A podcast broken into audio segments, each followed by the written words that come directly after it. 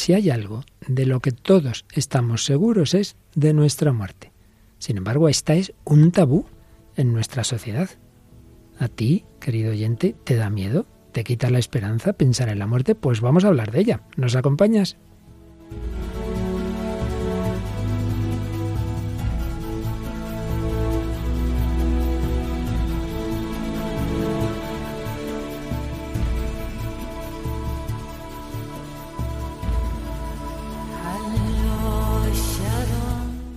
El hombre de hoy y Dios, con el padre Luis Fernando de Prada.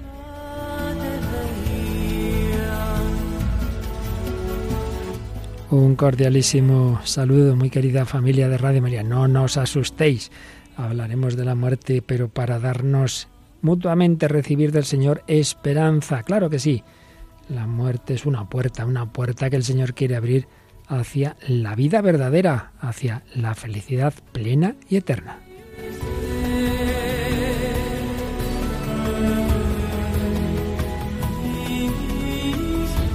Y en este programa en que seguimos ese ciclo sobre la esperanza, ya sobre la visión cristiana, sobre ya las realidades últimas a las que nos da acceso la muerte, lo que hay en el más allá, me acompañan dos ilustres colaboradoras, Mónica del Álamo. ¿A ti te da miedo la muerte, Mónica? Hola, padre. Pues debe ser que la veo muy lejos porque no me da mucho miedo. No te da mucho miedo, no. Y aunque la veas más cerca, seguro que con la fe y esperanza que el Señor ha puesto en tu corazón, pues la afrontarás. Hombre, a todos nos da un poquito de respeto, ¿verdad? Y cuando la vemos cerca y tú la has visto recientemente también en tu familia, luego nos hablarás de ello, pues siempre impacta, claro que sí, pero qué duda cabe que es muy distinto verla con fe y esperanza cristiana a verla sin ella. Y eso mismo la paloma voladora, paloma niño, seguro que también lo ve así. Hola paloma, ¿qué tal? Hola padre Luis Fernando, Mónica, un saludo a todos los oyentes.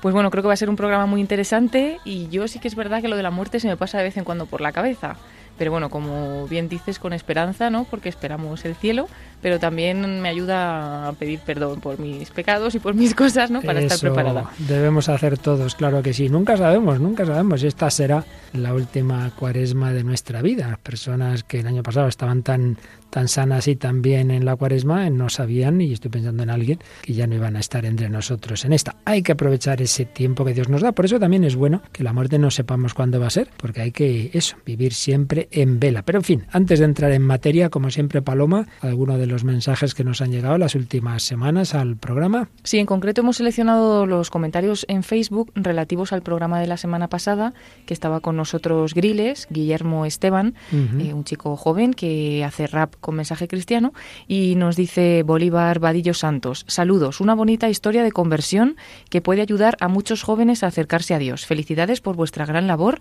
y muchas bendiciones. Pepi Abeso nos decía, esta es mi radio, la llevo a cuestas por todas partes, gracias por todos los programas tan bonitos que hacéis como este y también por formarnos. Y Alfonso Juárez o Chomara Melara y otros muchos eh, oyentes nos decían que era una conversión muy bonita y que era un excelente programa, el de la semana pasada. Bueno, pues muchísimas gracias por esos comentarios y seguimos, seguimos en esta línea de lo que nos ayude a acercarnos al Señor, a crecer en nuestra esperanza. Es ese gran tema que venimos tratando mucho tiempo y estamos ya en esa etapa final de la visión cristiana de la esperanza y concretamente de la plenitud de lo que esperamos, es decir, el encuentro con Dios. Por ello empezamos hablando de la muerte y luego hablaremos de lo que está detrás de la muerte. Iremos hablando de esas realidades del más allá, del juicio, cielo, purgatorio, infierno, en fin, todas esas esas grandes verdades últimas. Para ello, pues como siempre tendremos eh, teología, concretamente de una gran obra de Joseph Ratzinger, luego Benedicto XVI, pero tendremos también literatura, ¿verdad, Mónica? Sí, esta vez contemporánea, que se llama Emily, la de Luna Nueva. Y también, como casi siempre, tendremos cine.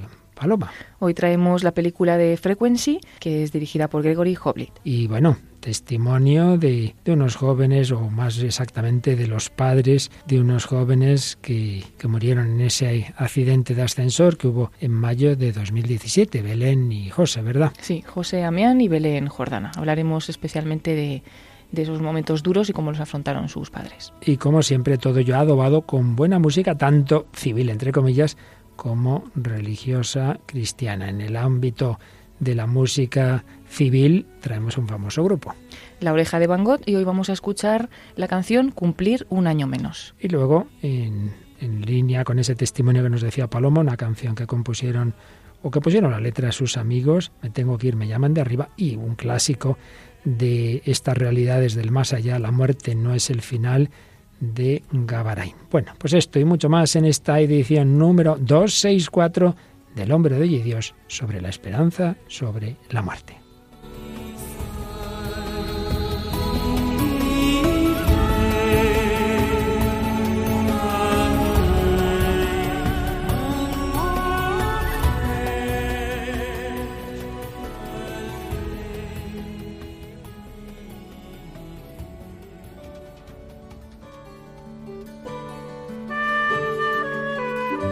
Una de las más conocidas obras teológicas de quien era un gran teólogo y lo ha seguido siendo después Joseph Ratzinger, justamente cuando le hacían obispo, luego como todos bien sabemos sería cardenal y papa, pues digo que una de esas obras en primera edición 1977 fue su escatología, uno de los temas que siempre más le interesó y que como siempre abordó con mucha profundidad y a la vez pues en diálogo con el hombre de hoy. De hecho, en esa obra, al hablar del capítulo de la muerte, comenzaba indicando cómo en nuestra sociedad hay una relación con la muerte contradictoria.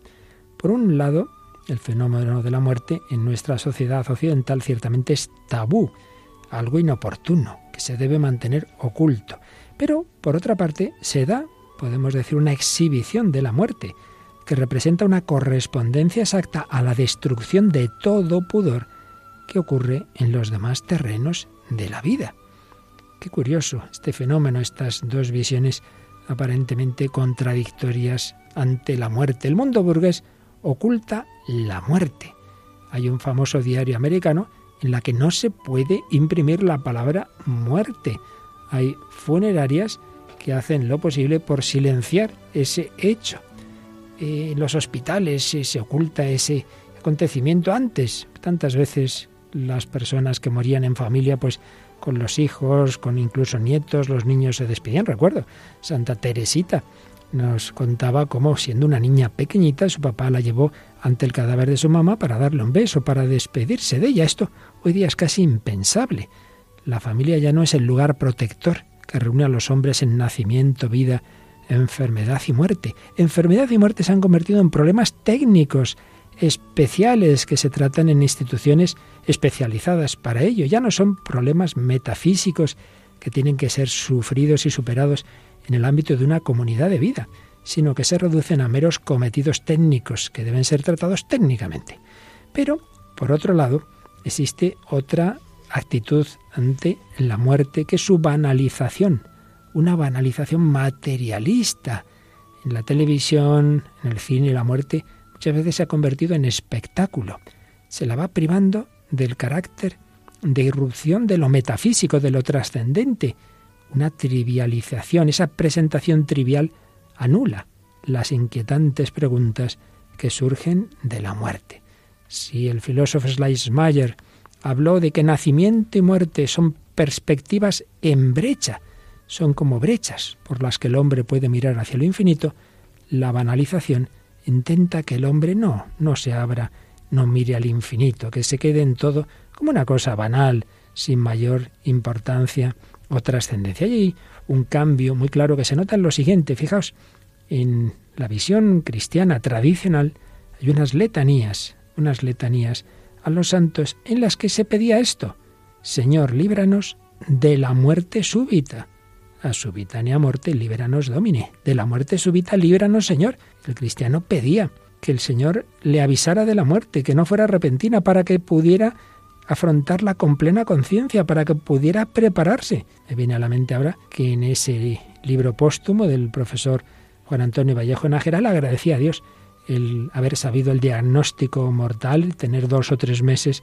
para prepararse a morir. Mucha gente no quiere esto, prefiere morirse así, sin enterarse, pues mejor, me quedo dormido. Qué suerte que esa persona murió sin enterarse. Queremos no vivirlo con conciencia. Hoy podríamos decir que la letanía de los no creyentes sería la contraria. Señor, dame una muerte repentina y desapercibida. Y es que al final no se consigue anular nunca ese miedo metafísico. Se quiere domesticar la muerte o se la quiere producir. Y aquí entraríamos ya también en el tema de la eutanasia. Se quiere anular la muerte como fenómeno que se me viene encima, sustituyéndola por la muerte técnica, que yo mismo no necesito morir. En definitiva, el precio que se paga es la deshumanización de la muerte, que desemboca en la deshumanización de la vida. Y una reflexión profunda de Joseph Ratzinger desde el momento en que la aceptación humana de la muerte resulta algo peligroso, el ser hombre también lo será. En el afán por retirar de la escena al ser humano convergen estas posturas contrapuestas, pero siempre con ese resultado. Y es que la muerte se convierte en la clave de qué es el hombre. Tanto la marginación como la trivialización de la muerte parece que solucionan la cuestión, pero lo que hacen es suprimir al hombre mismo.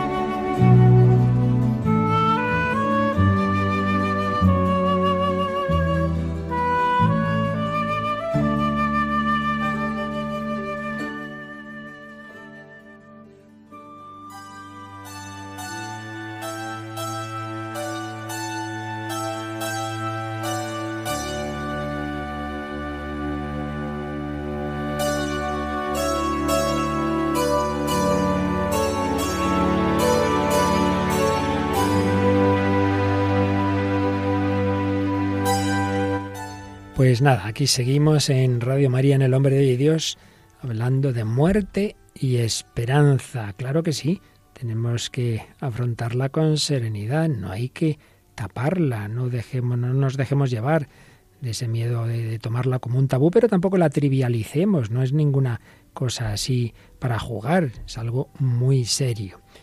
Pues seguiremos viendo, recogiendo estas reflexiones filosófico-teológicas y bíblicas, como veremos enseguida de Joseph Ratzinger, pero antes de ello vamos a hacer un primer abordaje literario y para ello tenemos hoy, como os decíamos con nosotros, a Mónica del Álamo, que a ver, cuéntanos qué obra nos has traído, Mónica. Pues traigo una obra que no es muy conocida. De hecho, la autora L.M. Montgomery, si lo decimos así, seguro que a no mucha gente le suena, por no decir a nadie, pero si decimos Ana de las Tejas Verdes, seguro que suena un poquito más, porque es un personaje así muy, muy conocido, esta niña pelirroja que era huérfana y así muy pecosa y es un personaje así conocido. Pues esta obra, esta otra que hemos traído, Emily la de Luna Nueva, es una obra todavía menos conocida, pero que es muy bonita, que es la historia de Emily, de una niña que se queda huérfana, ya era huérfana de madre y justo al principio del primer libro, pues muere su padre.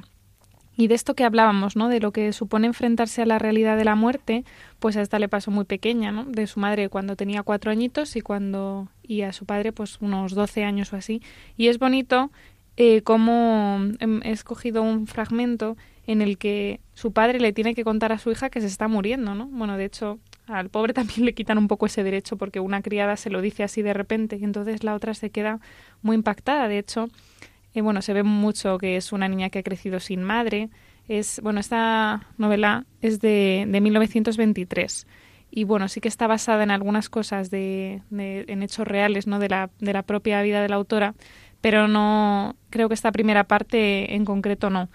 Y, y entonces eh, al principio pues esa rebelión que tiene Emily ante la muerte de su padre dice pues si yo fuera Dios no permitiría que sucedieran cosas como esta, ¿no? Esa es como su primera reacción y entonces ya se encuentra con su padre y él pues se tiene que enfrentar a esa idea que a él le duele mucho que ya se haya enterado así de esa forma tan tan repentina pero pero se tiene que se lo tiene que contar. Pero él se lo cuenta como con mucha dulzura y pensando en, en Dios y en la eternidad no entonces eh, bueno al principio le cuenta no que le quedan unas pocas semanas de vida y Emily pues tiene miedo no y dice pero él le dice dice seguiremos juntos hasta el último momento pequeña. No nos separaremos ni un minuto y quiero que seas valiente. No debes tenerle miedo a nada, Emily. La muerte no es terrible. El universo está lleno de amor, y la primavera llega a todas partes. La muerte es como abrir y cerrar una puerta. También hay cosas hermosas al otro lado de esa puerta. Allí encontraré a tu madre. He dudado de muchas cosas, pero nunca de eso. A veces he temido que se me adelantara tanto en los caminos de la eternidad que no lograra alcanzarla. Pero ahora siento que me está esperando. Y los dos te esperaremos a ti.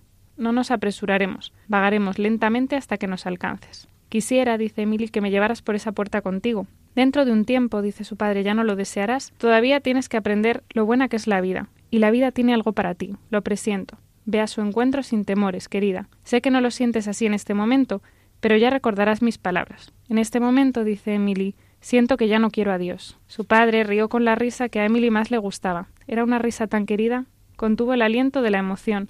Sintió que él la abrazaba con más fuerza. Sí, claro que lo quieres, cariño. Uno no puede no querer a Dios. Él es el amor. Entonces, bueno, ya eh, de alguna manera esas palabras de su padre la tranquilizan mucho. Dicen, Emily no supo exactamente qué quería decir su padre, pero de pronto se dio cuenta de que ya no tenía miedo, de que su pena ya no estaba llena de angustia y que su corazón ya no albergaba aquel dolor insoportable. Sintió como si el amor la rodeara, exhalado por una especie de gran ternura invisible que lo abarcaba todo. No podía sentir ni temor ni amargura, donde había amor, y el amor estaba en todas partes. Su padre cruzaría aquella puerta. No, iba a descorrer una cortina. Esa idea le gustaba más, porque una cortina no es tan dura ni tan rápida como una puerta, y se deslizaría dentro de aquel mundo del cual el destello le había dado indicios. El destello era como una especie de, de definición que ella daba un poco a la inspiración que ella tenía o los momentos así de mucha belleza. Ella decía que veía como un destello, ¿no? que le, le unía, decía, él estaría allí, en aquella belleza, nunca demasiado lejos de Emily. Soportaría cualquier cosa, aunque solo fuera por sentir que su padre no estaba demasiado lejos, solo al otro lado de aquella cortina oscilante. Entonces, bueno, esta idea, eh, o sea, ella es, la escritora es protestante, es así una idea a lo mejor que, eso sí como un poco imaginativa o un poco New Age, pero sí con esa idea de fondo de que Dios la estaba esperando, la eternidad y, y, la belleza, ¿no? Que es lo que le esperaba al otro lado, lo que dice ella de, de, esa cortinilla, que a mí me recordaba un poco al velo que decían los místicos, ¿no? Rompe la tele de ese dulce encuentro, pues decía ella, no es una puerta, ¿no? Es una, una cortinilla. Y sí que tiene esa idea de, de esperanza ante la muerte. Sí, sí, Pablo Domínguez y también el doctor Vallejo Nájera hablaban de la muerte como una puerta, que se abre la esperanza aquí, menos que una puerta, es una cortina, ¿verdad? que se corre. Y me gusta mucho esa idea, pero ¿cómo es eso de no amar a Dios si Dios es el amor, ¿verdad? Sí, y además que, representa muy bien ese, ese momento que a veces de crisis que acompaña el sufrimiento ante la, ante la muerte o el sufrimiento en general, de decir, uff, ¿cómo Dios puede permitir esto, no? Como Dios, y él dice, pues es que Dios es amor, ¿no? Independientemente de nuestro sufrimiento y de esto tan grave que es la muerte, ¿no? De un padre. Pues precisamente, bueno, como tantas veces nos ocurre, aunque no hayamos de antemano visto lo que cada uno eh, trae al programa, eh, los temas que salen ahí tienen que ver con todo lo que vamos a sacar, porque esa muerte de familiares, vamos a hablar de, de, unos padres ante la muerte de sus hijos, esa relación con Dios que hace creer en la vida eterna, vamos a ver que eso aparece en la escatología bíblica, en fin, mmm, todos una serie de temas que, que, están en esa literatura, que están en la música, que están en el cine, donde hay un diálogo también entre padre e hijo. A ver por dónde empezamos. Yo creo, Paloma, que nos vamos a ir a la música, así que dinos qué canción nos traes hoy. Pues hoy vamos a escuchar una canción que se llama Cumplir un año menos.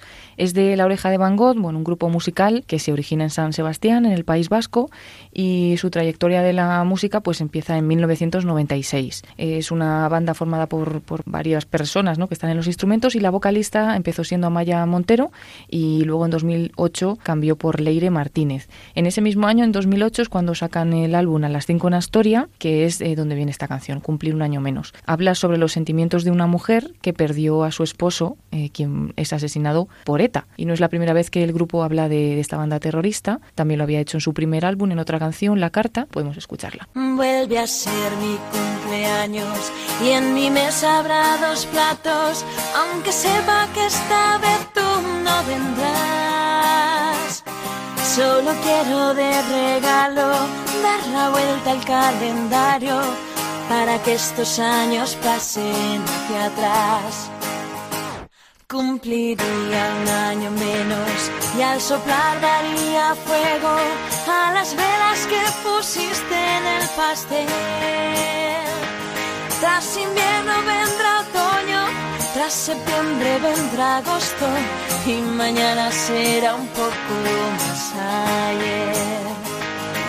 ¿Para qué quiero palabras si ya no te canto a ti? ¿Para qué quiero mis labios si tus besos los perdí? No quiero mis primaveras si no crecen tus violetas desde hoy. Creceré hasta que nací. Volveríamos al día más feliz de nuestra vida y otra vez sería la vez. A mis ojos volvería cada lágrima caída sobre telegrama urgente de papel. Las noticias contarían que las balas regresaron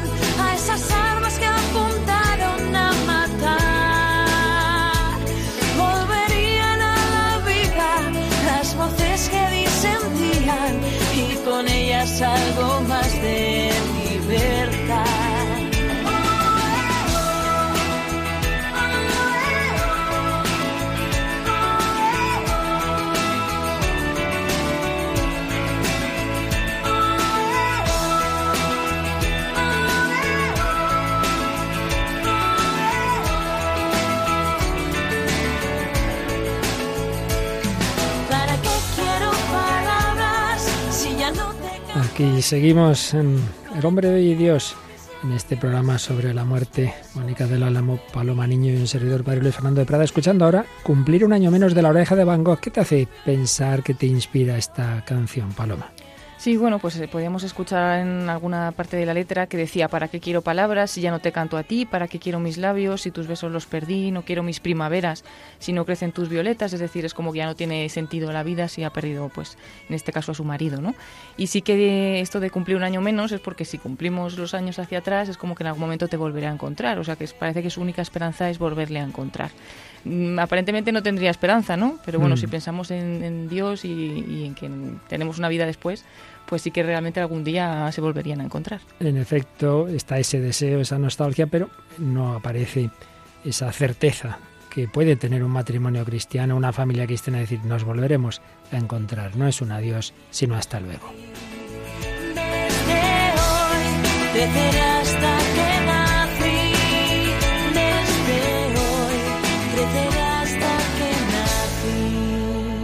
Pues nosotros sí creemos y esperamos ese encuentro, que uno no muere de nunca del todo y que hay una resurrección. Lo iremos viendo en los próximos días, pero de momento vamos en este nivel, digamos, más existencial, más antropológico de, de palpar cómo en todos hay ese deseo de que si- ojalá la muerte no nos arrebatara a las personas queridas. Lo hemos visto en esta novela, en Emily, aparece esa nostalgia en esta canción Cumplir un año menos, y aparece ese deseo de comunicación entre un hijo y un padre que había muerto, y, y bueno, con, con, un- con una serie de ideas, de, digamos, eh, que no creemos que sean reales desde la fe cristiana, pero que, que tienen su interés en una película que también hemos traído hoy, Frequency. A ver, Paloma, ¿de qué va esto? Pues es la película Frequency, eh, bueno, uno de los actores eh, muy conocido, Jane Caviezel, recordar a nuestros oyentes que es el que interpreta a Jesucristo Jesús. en, en La Pasión de Cristo, sí. Y es del año 2000 esta película, de Estados Unidos, y el- la trama es que John, que sería Caviezel, vive obsesionado con la muerte de su padre, un bombero que murió en un incendio, pero ya hace más de 30 años. Un día, con un extraño fenómeno meteorológico, puede hablar con su padre a través de un viejo equipo de radioaficionado con el que, pues, supuestamente se comunica con el pasado. John informa a su padre de los errores cometidos en aquel incendio y de esa manera evita la muerte de su padre. Sin embargo, de este vuelco del destino, pues se derivan luego otros acontecimientos. Bien, digo que decía yo antes que hay aspectos aquí de, digamos, de trasfondo que no creemos nosotros en ellos desde la fe católica porque la impresión que transmite es como que se pudiera cambiar el pasado. Este hijo que vive eh, se encuentra a través de una frecuencia de radio, resulta que se encuentra con su padre como si uno está en el año 1969 y otro 30 años después. Entonces le dice lo que ocurrió para que no ocurra, en fin. Pero bueno, sin entrar en detalles, lo que está claro es que manifiesta ese deseo, por un lado, de comunicación con los difuntos, por otro lado, de si pudiéramos cambiar lo que no hicimos bien y por tanto la idea de que seamos responsables con nuestra vida. Bueno, vamos a escuchar un momento en que están dialogando, que se encuentran esa inmensa sorpresa muchos años después de, de la muerte, el, el padre con, con, el hijo a través de, de la radio. Hola. Hola. ¿John? ¿John Sullivan? Soy yo.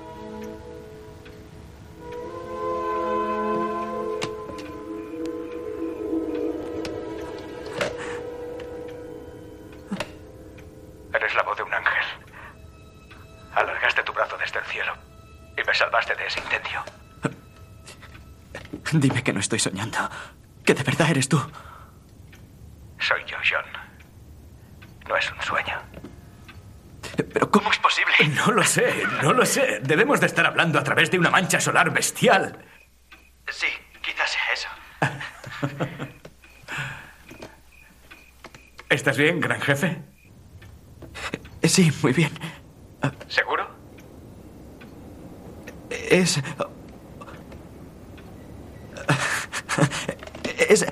Es difícil de explicar. Tengo un montón de recuerdos nuevos, pero... T- Tengo la cabeza hecha un lío. No te entiendo. Aún recuerdo cómo me sentí cuando moriste en aquel incendio. Pero soy el único.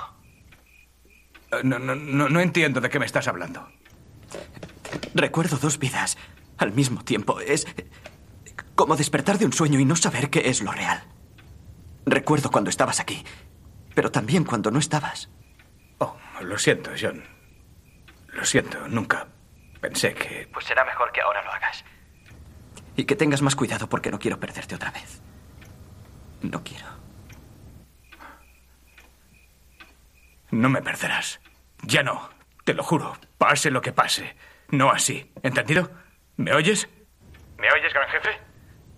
Te oigo. Hablaremos. Está bien. Mañana estaré aquí. Lo sé.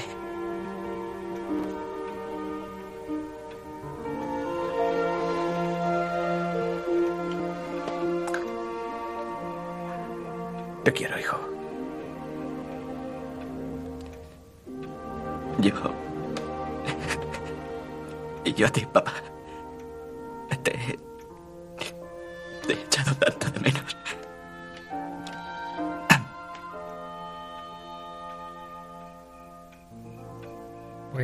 Pues como decíamos en esta película Frequency, hay aspectos que sabemos que no son reales, pero bueno, hacen pensar, que os ha hecho pensar a vosotras dos, Mónica del Álamo.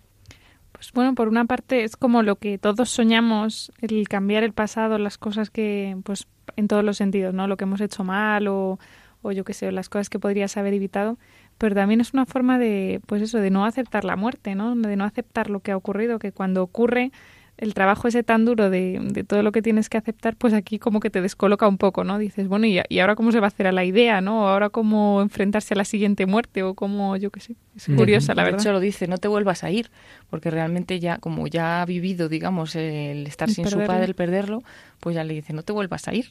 se aferra un poco a eso. Si a mí esa, esa palabra me ha recordado la famosa frase de Gabriel Marcel, amar a una persona es decirle tú no morirás jamás. Y es que como desarrolla Joseph Ratzinger en sus obras, realmente cuando se quiere mucho a alguien, el amor es precisamente una petición de inmortalidad. Y a mí también en línea con lo que decías, eh, Mónica, de mirar hacia atrás, concretamente suele muchas veces, solemos muchas veces decir cuando alguien se ha ido, ay, no la traté suficientemente bien, no le dije que le quería cuando ellos dos, padre e hijo, se dicen te quiero, yo también, a lo mejor no se lo habían dicho antes, ¿verdad? Entonces es verdad que cuando ya una persona se ha ido, uno echa siempre en falta y yo lo he experimentado, incluso hijos que han estado cuidando de sus padres mayores, pero luego, ay, quizá me enfadé, perdí la paciencia. Bueno, hombre, no te, no te machaques ahora, ¿no? Porque a posteriori siempre todos lo hubiéramos querido hacer todo mejor. Pero en fin, sí que esa llamada a amar eh, cuando estamos a tiempo, ¿verdad? Y no esperar demasiado. El cine, la literatura, la música, en todo ello está ese deseo de eternidad. Pero volviendo al fondo doctrinal y volviendo concretamente a las reflexiones de Joseph Ratzinger en su obra Escatología, señalaba cómo muchas veces, a niveles teológicos, se hace una contraposición que, como tantas veces ocurre, es un poco simplista. Eh, con frecuencia se hace una antítesis entre el pensamiento griego y el pensamiento bíblico de los antiguos judíos, y se dice, bueno, es que los griegos, sobre todo Platón, tenían una interpretación idealista y dualista del hombre. Lo importante es el espíritu, la idea, la materia es mala, el cuerpo es malo, el, alma, el espíritu está arrojado en la cárcel del cuerpo, entonces lo que hay que hacer es prepararse para la inmortalidad del alma, menos mal que el espíritu se va a quedar sin el cuerpo, va a ser liberado y por tanto la muerte sería el gran momento en que se abren las puertas de la cárcel y sale el alma prisionera a la libertad e inmortalidad que le competen por su esencia. Por tanto, en este supuesto planteamiento griego y platónico, la muerte sería el verdadero amigo del hombre. Y ahí aparece la imagen de, del Sócrates platónico que va a la muerte como a una fiesta, encomendando en el momento de expirar que se ofrezca un sacrificio al dios de la vida, Apolo, indicando así que la muerte es el verdadero nacimiento. Entonces se contrapone esta fe en la inmortalidad del alma, de tipo idealista, dualista y enemigo del cuerpo, se contrapone al pensamiento bíblico. En ese pensamiento, en el mundo semítico, se mira al hombre en su totalidad, unidad indivisible, no se pueden separar cuerpo y alma, entonces la muerte mata al hombre entero, no simplemente al cuerpo, sino que sería el fin del hombre. Y sería un enemigo destructor de la vida en su completo realismo. Y es únicamente la resurrección de Cristo la que trae una nueva esperanza. No, no habría que mirar la inmortalidad del alma. El hombre muere, pero Cristo al resucitar nos promete que también nosotros enteros, el hombre entero que ha muerto entero, va a resucitar entero. Y dejemos de lado la inmortalidad del alma. Bien, esta es una contraposición muy simplista, como si eso es la cultura griega, esa es la cultura semítica. Y señala Joseph Rasinger que esa contraposición de culturas y maneras de pensar griega y bíblica es absurda, históricamente considerada. Una cultura no es algo estático y su grandeza se muestra en su capacidad de asimilación, de, de dejarse enriquecer, de dejarse cambiar. Y en todas las culturas, tanto la griega como la semítica, está la seguridad eh, de la muerte y el deseo de una larga vida. Entonces, normalmente, al principio de esas culturas, y desde luego aparece tanto en el mundo bíblico como en el mundo griego, ese deseo de una larga vida colmada de riqueza, su continuación en los hijos y descendientes, eso está en todas.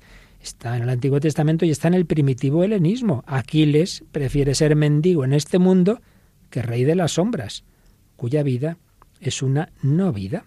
Y lo mismo vale para una cultura tan espiritualista como la India. Y por otro lado, en ninguna cultura se ha considerado la muerte como muerte total, tampoco en esa cultura eh, judía antigua. No es verdad se pensara que el hombre moría del todo. Siempre se ha pensado, de una forma u otra, que la existencia continúa más allá de la muerte. La pura nada no resultó imaginable en absoluto. Es un continuar viviendo. Eso sí, en, el primer estadio de la escatología bíblica se habla de, un, de una vida lánguida en el Seol. Los espíritus allí pues tienen una extraña mezcla de ser y no ser pero se piensa que siguen viviendo. Y hay por ello también unos ritos de, asistencia a los muertos en las diversas culturas. Eh, es una convicción de todas las culturas primitivas, ciertamente. Lo que se quiere ante todo es la vida terrena, pero no se piensa que la muerte sea el no ser sin más, que sea la nada. ¿Y qué ocurrió? Pues que en ambas culturas se fue produciendo una evolución en la que hay como una reacción contra los dioses o contra una concepción tradicional de la escatología en el mundo bíblico, diciendo, este mundo no está bien hecho. ¿Por qué? Porque la gente mala pues le va bien, la gente buena muchas veces sufre, es pobre o se muere muy joven, y todo eso también plantea una crisis a esas eh, diversas concepciones. Y en concreto, en Grecia están los famosos sofistas, que, hacen una crítica racionalista y dicen, mira, aquí lo que hay que hacer es ir cada uno a lo suyo, el derecho del más fuerte. Aquí lo importante es que triunfe el fuerte. Y ahí está esa figura homérica de, de Ulises. Y entonces ahí es donde hay que tender el, en esa crisis espiritual de los siglos VI y V antes de Cristo, una crisis política de la antigua Grecia, el pensamiento de Platón y Aristóteles intentó responder a esa crisis política, que en el fondo era una crisis espiritual. Entonces no es que Platón tenga un pensamiento individualista y espiritualista, sino que contrapone al derecho del astuto, al derecho del más fuerte, le contrapone el derecho natural del ser, en el que a cada uno corresponde un lugar en la totalidad. La justicia es la auténtica verdad y la verdad es la realidad. Es muy importante que la verdad para Platón es más real que la mera vida biológica y el mero lograr imponerse frente a la justicia y la verdad, la mera existencia biológica aparece como irrealidad, como sombra. Quien se decide por la justicia, se decide por lo verdaderamente real. Y esta idea es la que hace posible la polis, una comunidad, que busquemos todos la justicia, que no vaya cada uno a lo suyo. Esto hace posible la polis como comunidad con un fundamento, en el fondo, religioso. Ese es el trasfondo del pensamiento platónico. No se puede interpretarle sin más como un pensador individualista y dualista que se desentiende de lo terreno, que le importa solo el mundo de las ideas. No es verdad.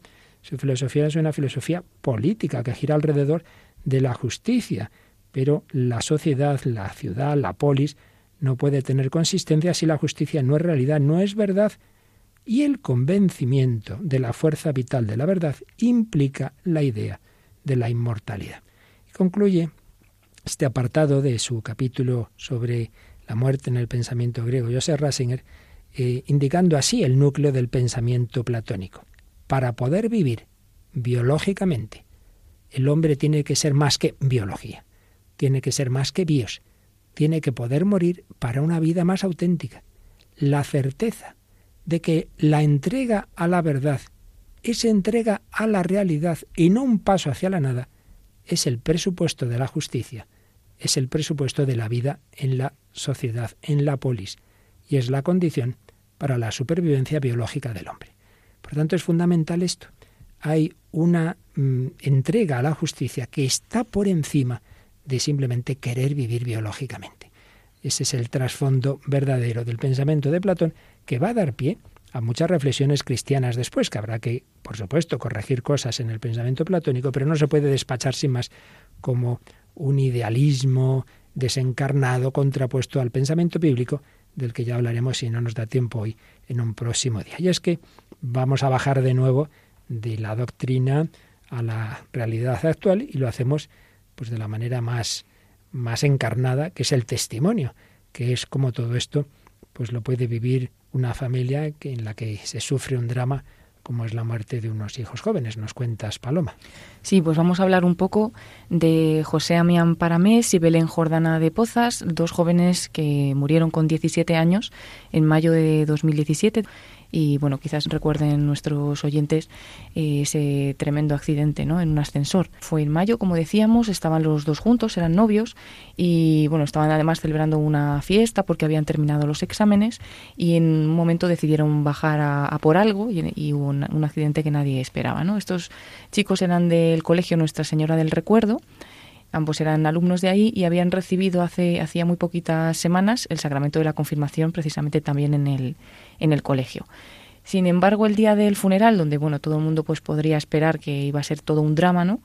Todos los que asistieron, tanto los padres como los familiares, profesores, alumnos, amigos, consiguieron dar la vuelta a esta tragedia inesperada. Y lo que se vivió en el funeral fue un testimonio de fe, de esperanza, de amor y de unidad. Para empezar, eh, en primer lugar, eh, Benigno Álvarez, el sacerdote jesuita, que está encargado de la pastoral de bachillerato en este colegio y es profesor también de religión, pues eh, dedicó algunas palabras a José, porque bueno, hablamos del día del funeral del chico, de José Amián. Luego, una semana después, pues fue también el de, el de Belén. Y decía así el sacerdote, estamos rotos de dolor. Espero que nos ayudéis a celebrar hoy la resurrección de José. La vida de José fue un enorme regalo. Es imposible no quererle. Debemos agradecer este regalo inmenso. Sabemos que está con Belén y junto al Padre, donde son muy felices. Ellos nos van a ayudar hasta el reencuentro con Dios. Así empezaba un poco pues esta, esta misa, que ayudaron también las lecturas. En la primera lectura se eligió el libro de la sabiduría, que llenó a todos de consuelo, porque decía, el justo, aunque muera prematuramente, hallará descanso, porque la edad venerable no consiste en tener larga vida, ni se mide por el número de años. Llegó a la perfección en poco tiempo y con eso alcanzó la plenitud de una larga vida. Además de todo esto, el rostro de, de su madre, ¿no? María, la madre de José, María Paramés, aparecía impecable, con una pequeña sonrisa, ¿no? mostrando una sonrisa, sin perder la paz en su rostro, y tuvo incluso la fortaleza de leer la segunda lectura, que fue el himno de la caridad de San Pablo, el amor es paciente, servicial, no es envidioso, y bueno, pues a todos impactó eh, esa serenidad de su madre. Y bueno, también el padre Beni, que no lo hemos comentado antes, hizo una pequeña semblanza de José y recordó que, que habían ido a la JMJ de, de Cracovia. Recordaba algunas anécdotas eh, de José decía que era un ejemplo para todos sus compañeros, que en él se reflejaba el rostro de Jesús y que sus semillas iban a dar mucho fruto. Y bueno, pues al final de la Eucaristía los primos de José pusieron también música a un poema que le había llegado a su madre, es eh, con la música de un grupo conocido, de una canción de taburete que le gustaba a él y le pusieron una letra que luego vamos a escuchar, pero también con, llena de esperanza, ¿no? Ella, la madre, María Paramés, explicó que esta, esta canción la habían adaptado sus primos y que estaba basado en un poema de Javier Sánchez del Campo, que es un amigo de, de su madre. Y también ella decía que la muerte no es una despedida, que es un hasta luego, y eso mismo dijo también su hermano, uno de los hermanos de, José, eh, habló unas pequeñas palabras y, dijo que era un hasta luego. Hasta luego José y Belén, desde, desde el cielo nos cuidáis. Y por último su padre también dedicó una carta a su hijo al final de la, de la misa y decía algo así, hola José, hace dos años te fuiste a Estados Unidos y mamá lloraba porque íbamos a estar un año sin verte. Ahora no vamos a verte en mucho tiempo. Ya, José, ya sé que podemos hablar contigo como hacemos con Dios. ¿Nos vas a ayudar? Dices que hay un móvil que está en el corazón y que es el amor de Dios. Estamos mamá y yo esperando a que nos ayudes a utilizar ese móvil. Bueno, fue un ejemplo de, esperanza, ¿no? De fe, de, una serenidad que solamente la puede dar, pues porque estaban, están seguros y confiados en Dios de que era pues la voluntad para ellos, ¿no? Y fue muy emotivo, muy emocionante y terminaron también con esta canción. Sin ninguna duda y además y tengo que decir, no conozco directamente este caso, pero claro, como sacerdote he vivido muchas muertes y las muertes de hijos jóvenes siempre son muy duras, pero qué duda cabe, cómo se nota la diferencia cuando hay fe, cuando hay esperanza, cuando se cree en el Señor, cuando se cree que esas personas están allí, que nos esperan, que no se pierde la comunicación, todo cambia. Bueno, pues es lo que expresa esta canción que has mencionado, Paloma, y que podemos escuchar ahora. Me tengo que ir, me llaman de arriba.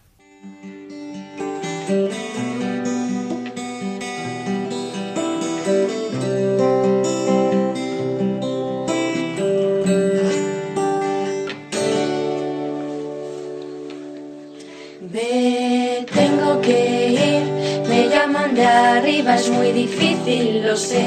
Mejor que sea breve, no intentéis entenderlo, no dolerá menos. Me tengo que ir, llevo compañía, no voy solo me voy con quien quiero y ya volamos juntos directos al cielo.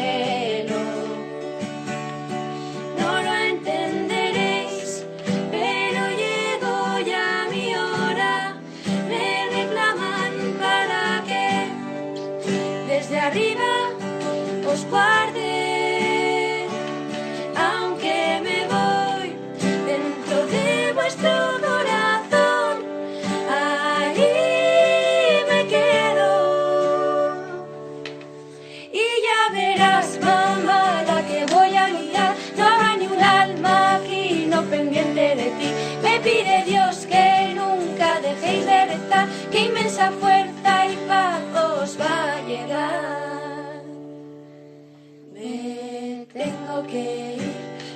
para ayudarte a cuidarte.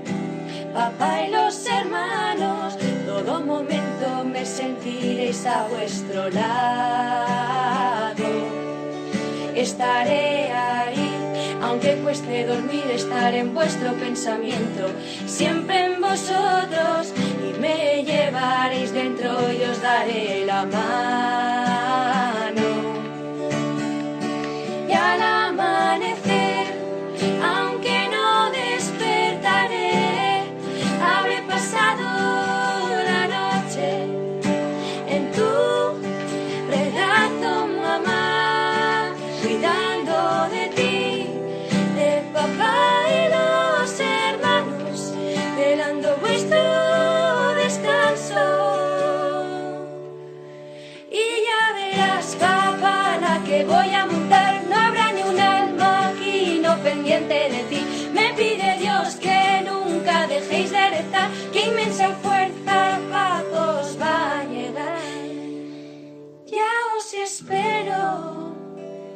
Y estoy bien acompañado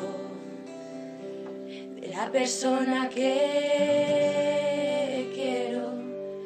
tengo que ir, junto a ella os espero. Me tengo que ir, me llaman de arriba esta canción que se le puso esta letra ante la muerte de estos jóvenes. Me llaman de arriba, No dejéis de rezar, allí os espero.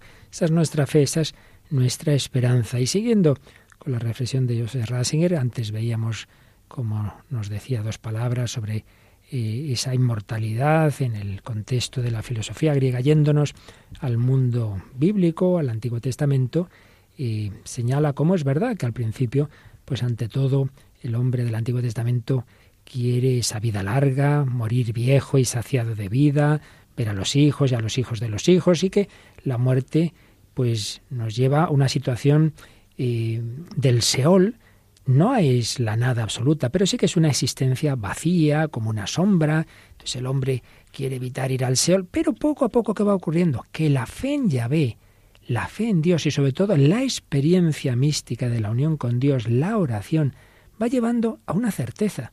No, hombre, si yo aquí estoy unido con Dios, si yo experimento al Señor como mi plenitud y mi felicidad, ¿cómo es que al morir yo voy a perder esa relación con Dios? ¿Cómo es que voy a irme a ese lugar de las sombras? Entonces se va viendo que esa situación tras la muerte para aquel que aquí vive en unión con Dios no puede ser algo tan malo, no, no. O desaparecía la fe en Yahvé o tenía que acabar por imponerse la idea de que el poder de Yahvé también está más allá de la muerte, como el Señor no va a ser capaz de darme su felicidad y su plenitud más allá de la muerte. Por eso, poco a poco se fue llegando a esta certeza de que el más allá no es algo tan pobre, tan, tan nefasto, diríamos incluso, como ese Seol del que eh, se, se, hablaba en, en las primeras etapas de ese mundo semítico, sino que el Señor, el Señor ahí nos espera. Esto aparece muy claramente en diversos salmos.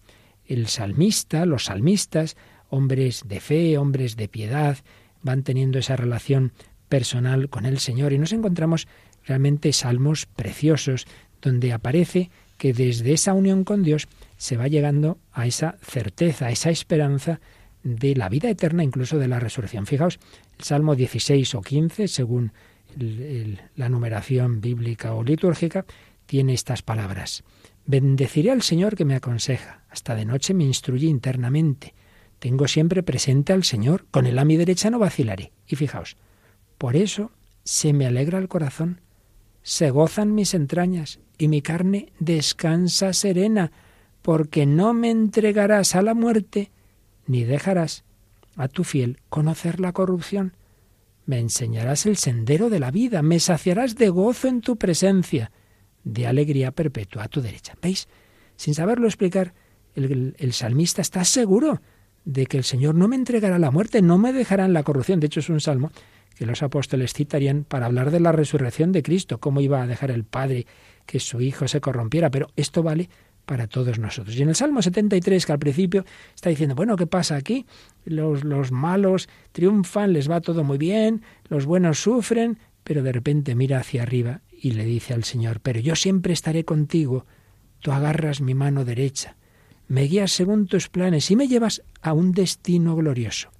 ¿No te tengo a ti en el cielo? ¿Y contigo qué me importa la tierra? Se consumen mi corazón y mi carne por Dios mi lote perpetuo. Para mí lo bueno es estar junto a Dios, hacer del Señor mi refugio y contar todas tus acciones en las puertas de Sión. Con estos salmos y otros textos del profeta Daniel, con los textos de la literatura martirial, va reflexionando Joseph Ratzinger en su escatología, haciéndonos ver cómo ese Antiguo Testamento fue cada vez profundizando más en la certeza de que el Señor, el Dios Todopoderoso, el Creador Yahvé, no podía dejar a nadie en la muerte, sino que el que vive unido al Señor también queda unido en Él en la eternidad. Y esto, por supuesto, si va a poner mucho más claro en el Nuevo Testamento, eso lo veremos el próximo día, pero ya hoy vamos a terminar con una canción claramente ya explícitamente cristiana, bien conocida, que nos recuerda que la muerte no es el final.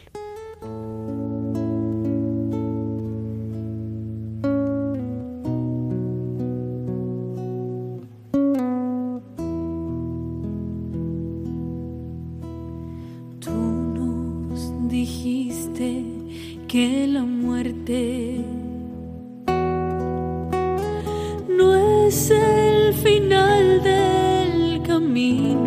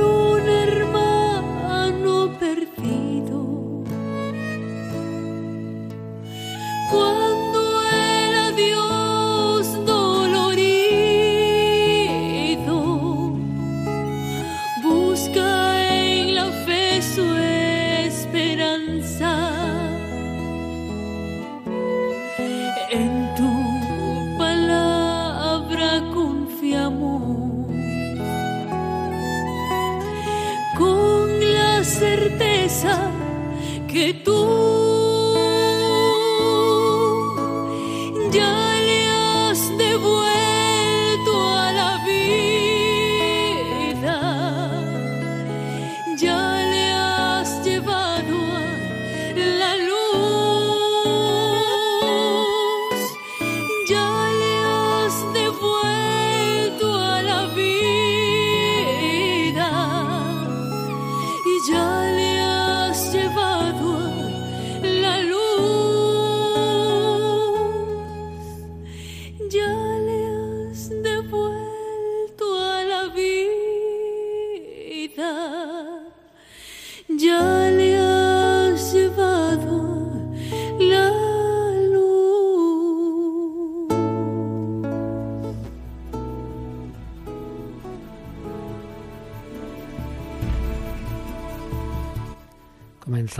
la cuaresma miércoles de ceniza, eres polvo y en polvo te convertirás, sí, sí, pero un polvo enamorado del Señor, un amor de Dios que nos garantiza que ya le has devuelto la vida, que ya lo has llevado a la luz, que no morimos para siempre, nacemos para morir, pero morimos para vivir. Contigo estaré, siempre a tu derecha se consume mi corazón y mi carne, por Dios, mi lote perpetuo. Bueno, yo creo que hemos conseguido, Mónica, que en vez de asustarnos, este programa nos haya dado esperanza ante la muerte, ¿verdad? Sí, la verdad, especialmente estos programas siempre ayudan, pero este ha sido bonito. Bueno, pero nos faltaba una cosa. Mónica del Álamo, hace poquito moría un familiar tuyo y creo que hay una poesía por ahí. Sí, es verdad que hace poco hemos vivido en mi familia el fallecimiento de mi abuelo y es verdad que en el funeral uno de mis tíos hizo un poema poniéndolo en, boca de mi abuela y, la verdad es que nos ayudó todos mucho a ver esta esperanza y, y esta unidad en la fe. Pues vamos con él. Dice, cuando me dicen, mi amor, que por fin se acabó, que la vida es así, que es mejor no sufrir, que fue lo mejor, que le pasa a cualquiera. Cuando me dicen, mi amor, que te deje marchar, que es mejor olvidar, que al final quedará un rescoldo quizá de tan magnífica hoguera. Cuando me dicen mi amor que no podré recordar, que no sabré si existió, si fue una ilusión, un sueño imposible, si fue una quimera. Cuando me dicen mi amor que tal vez fui yo la que mi mente nubló y creyó ver el sol y que cegada ignoró que una nube existiera. No saben, mi amor, que sigues aquí, que la pena me hundió, que quise morir, pero cuando lloré, entre mis lágrimas vi el resplandor de tu estrella, no saben, mi amor, que sigues aquí. No pueden creer que así, separados, podamos aún ver lo mismo los dos. Tú eres mi consuelo. No saben, mi amor, que me esperas allí, que al final puede ser dejarte y volver, que en la vida es posible empezar otra vez. Para mí eres el cielo. Por eso, mi amor, no estaré triste, pues siempre, siempre llevaré conmigo los besos que tú me diste. No estaré triste, pues siempre te veo cuando miro a los hijos que tú me diste. Bueno, qué maravilla, Paloma, ¿verdad? Qué bonito. Pues ahora mismo le vamos a pedir la copia. Además, fíjate, sobre la sintonía del programa, que cuando terminan la película, que es Gladiator, justamente ha muerto el gladiador máximo y se reencuentra con su mujer y su hija, los que habían matado. Así que la familia se reencuentra en el más allá. Muchas gracias, Mónica del Álamo, y especialmente por este precioso poema en la muerte de tu abuelo. Y Palomita, pues recordamos a nuestros oyentes que nos gustaría recibir también sus comentarios sobre este programa o cualquier otra cosa. Sí, para ello nos pueden escribir un correo electrónico a el hombre de hoy y Dios arroba o hacerlo a través de la página de Facebook que la encontramos por el mismo nombre del programa, El hombre de hoy y Dios. Ahí en cualquiera de las publicaciones nos pueden comentar lo que quieran. Bueno, Mónica, se nos termina este programa, pero viene a continuación otro muy interesante, ¿verdad? Digo, Mónica, ¿cómo estoy? Paloma, Paloma. Sí, ahora os dejamos con Enclave de Dios, un programa de música sacra en Radio María. Bueno, y mañana es jueves anterior al primer viernes de mes, por tanto, a estas horas estaremos acabando la hora santa, 11 de la noche, 10 en Canarias. Mañana, hora santa al corazón de Jesús. La vida eterna es hecho presente aquí en la tierra, en la Eucaristía está Cristo resucitado y vivo. Quien vive, sufre y muere unido a Cristo estará eternamente con Él tras la muerte. Que Él os bendiga. Hasta el próximo programa, si Dios quiere.